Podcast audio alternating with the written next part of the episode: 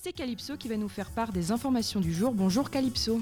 Bonjour Manon, les élections présidentielles sont passées, mais il est encore possible de vous inscrire sur les listes électorales pour voter aux élections législatives qui auront lieu les 12 et 19 juin prochains.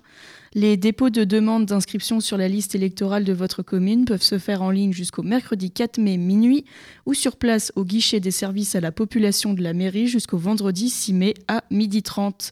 Pour vous inscrire, vous devez vous munir d'une pièce d'identité d'un justificatif de domicile de moins de 3 mois au nom et prénom de la personne. Si vous êtes hébergé, il vous faut également une attestation d'hébergement du justificatif de domicile de moins de 3 mois et de la pièce d'identité de l'hébergeant. Au-delà de ces dates, les demandes d'inscription ne seront pas validées pour le scrutin des législatives des 12 et 19 juin 2022. Le 25 mars dernier, le plan stratégique déchets a été voté par le Conseil de Bordeaux Métropole. Ce plan est issu d'une co-construction associant élus métropolitains, communes et acteurs du territoire. Il fait de la réduction des déchets une priorité absolue. L'objectif, réduire les déchets ménagers de 15% par habitant et par an d'ici 2030 par rapport à l'année 2010. Comment En limitant à la source nos déchets grâce à l'achat en vrac et d'occasion, au prêt, à la location ou encore au do-it-yourself, mais aussi en valorisant 65% de nos déchets d'ici 2035 par le tri, le recyclage, le compostage, le broyage, le don, la réparation, etc. Bordeaux Métropole propose des solutions diversifiées, performantes et accessibles à l'ensemble des habitants. Et pour plus d'informations, rendez-vous sur le site de Bordeaux Métropole.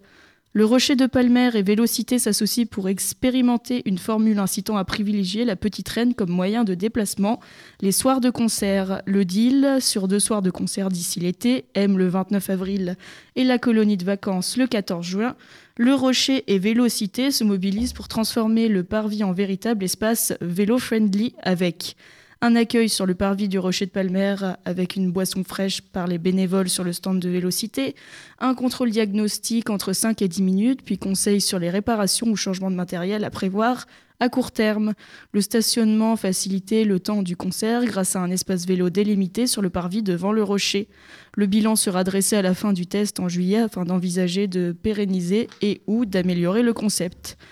Et attention, à ce nom, les services espaces naturels de Bordeaux Métropole interviennent sur le terre-plein central pour aménager une partie des espaces verts.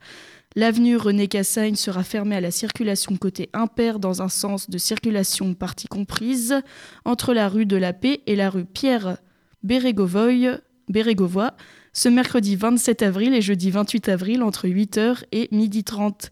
Des déviations seront mises en place vers la rue de la Paix, petit chemin de Camparian et rue Pierre Bérégovoy. À Lormont, la nouvelle exposition du Bois Fleuri sur une série de dessins de bandes dessinées et d'illustrations de Guillaume Trouillard a ouvert ses portes hier.